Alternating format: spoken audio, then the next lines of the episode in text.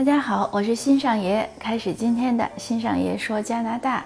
这几天呢，加拿大的总理特鲁多真的成了万人迷。他本来长得就比较帅，过完圣诞节又开始留胡子，就从了奶，就是从奶油小生变成了那种沧桑中年男。但这几天他为什么是受到大家的喜欢呢？除了颜值之外，因为有一批这个中老年女性或者年轻女性一直都喜欢他。那除了颜值之外呢，呃，他因为最最近呢，我也在节目中分享，他做出了很多给加拿大人的福利，包括发钱呀，呃，这个钱那个钱，总之就是希望大家能安然度过疫情，呃，不要因为失业，不要因为这个这场疾病而是而就是生活受到太大的损失。还有呢，昨天呢，他他又和加拿大几个航空公司的 CEO 进行了磋商。最后竟然派出了一个不大的公司，叫 Sunwing，呃，这个公司呢负责替政府去世界各地敛加拿大人回来，呃，当然具体是怎么个敛法他也没说，就是你可能滞留海外又不通航了，他们可以去集集中的接一下，也是一个撤侨的举措吧。那昨天的记者招待会上呢，有记者就问说，呃，WHO WHO 组织已经宣布大流行这么多天了。这些人为什么自己还不能回来，而要动用外交手段呢？那其实这个问题是合理的，因为你成年人嘛，你要为自己的行为负责，你要会自己照顾自己。呃，但是特鲁多的回答呢，就是非常的加拿大话。他说：“呃，我们不 judge people，我们就是不评判，其实就是说不批评，我们只是希望照顾到每一个加拿大人。”他这句话呢，确实是相当的暖心，我也又被他感动了一下。呃，这里呢，我要和您分享一下，就是这个 judge people，就是评判人。西方人呢，他们一般都不喜欢品头论足，不喜欢评判别人。即使看到什么不好呢，他们当然除了见义勇为，或者是说公然制止，他们不会议论，并而且不会给你负面的一些说法。比如说，我们华人经常有时候像女性之间说：“哎呦，你今儿怎么穿这衣服呀？这显得你胖。”就会这样说。他们不会。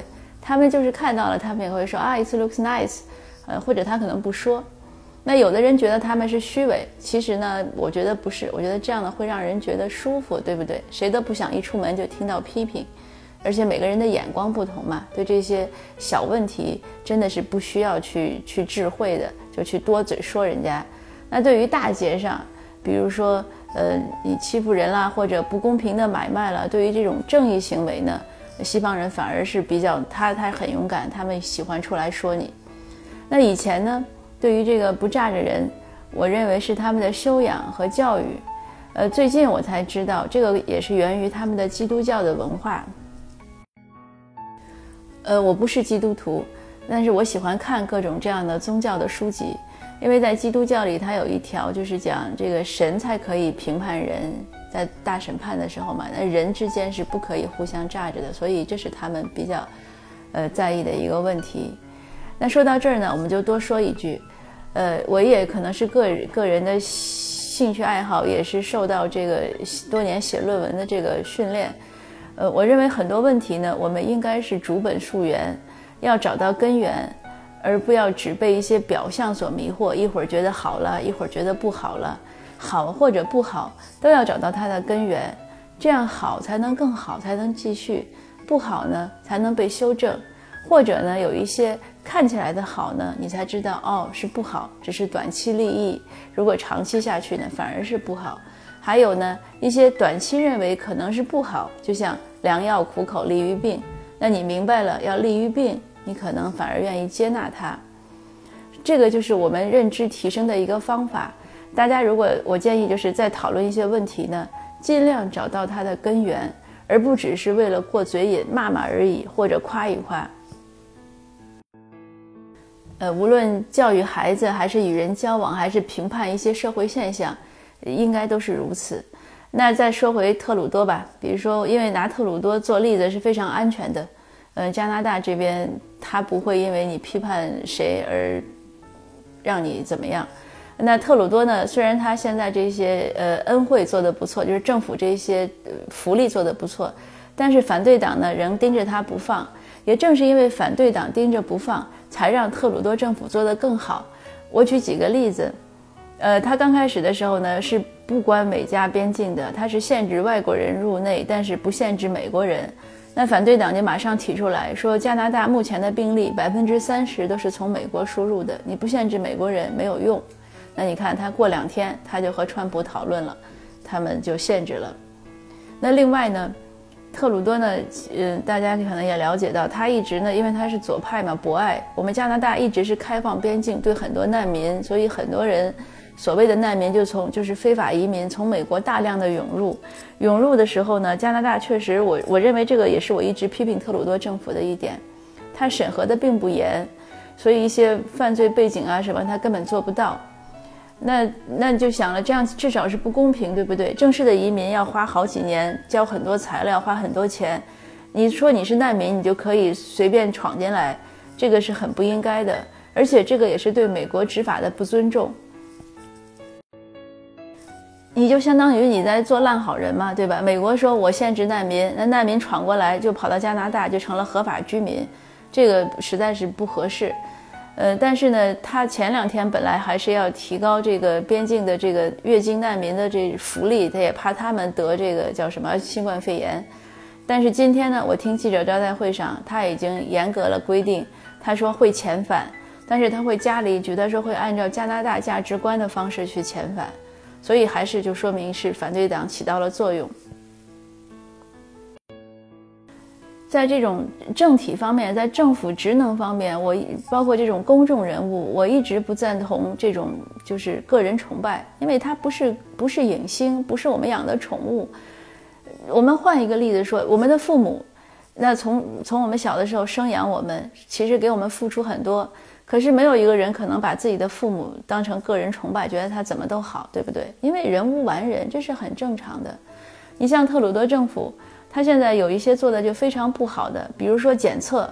那从中国爆发这么久了，我们很长时间以来只能在温尼佩格的一个实验中心，也是个 P4 实验室，只能在那儿做检测，就根本没有测试盒这一说，就是所有的病例都要发回去，要一星期还是多久？这就耽误了很多，对不对？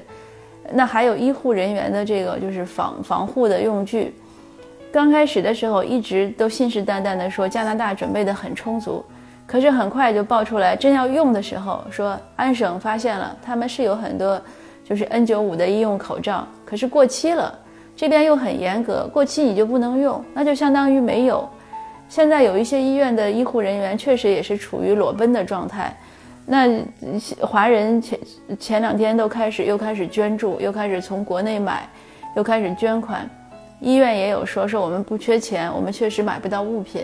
那华人又在帮助联系国内，但他有个问题，因为这边的很多产品的质量又和国内可能标准不一样，所以这也带来很多困扰。这个例子呢，就非常能深刻的说明，这是他执政不严格，包括机场没有筛查。我上周六从呃美国回温哥华，那我也文章中写，机场简直是一 a mess，就是一个一一团糟，非常糟糕。我觉得机机场交叉感染率一定会很高的，而且他们的所有的员工都没有任何保护，这个都是他政府的失职。那说到另外一个一个现象，也能看到他政府的失职。昨天我看新闻说，这边的也没有说本地人，就是加拿大人呢，除了囤厕纸之外，还囤什么呢？你可能想不到，有两个商店外面排成了长龙，一个是 liquor store，就是酒酒店，因为加拿大卖酒呢是必须专营，呃，如果你饭馆里卖酒呢，一定要有专门的，就有一个人要有那个 license，有那个专门的酒的执照要去学习，所以这是很严格的。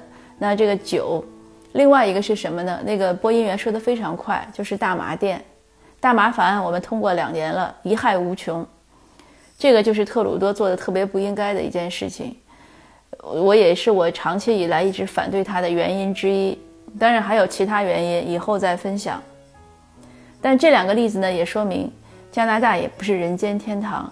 这个世界上没有天堂，每一个地方都是有它的好，有它的不好。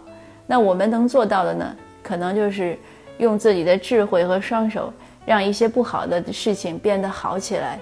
让一个地方呢，我们居住的一个国家或者一个地区呢，变得更美好。那今天最后呢，我再和您多说两句这个酒文化的差异。在国内，我们如果说有人说，哎，咱哥俩今天喝两盅，那你肯定能期待的是一桌酒和菜，对不对？就是再简单，可能都得有一碟花生米，还可能切个皮蛋。你总之是得有点下酒菜，没有人干喝。就是喝闷酒，可能自己都有个毛豆角之类的。可是，在加拿大呢，或者在呃西方，他不是那样，他们喝很多时候真的是干喝。他说，哎，我们去喝两杯。那就是在酒吧，一人点一杯酒，坐在那儿干喝。这个好像有些华人刚开始不习惯，但这个确实是个文化差异。也正是因为西方这种饮酒习惯呢，导致这西方的酗酒问题呢是个比较严重的社会问题。所以还是那句话，在哪儿都不是天堂，在哪儿都需要我们睁大双眼，明辨是非，并且积极去改进。好，谢谢您的倾听。呃，最后呢，还是祝您平平安安。幸福快乐。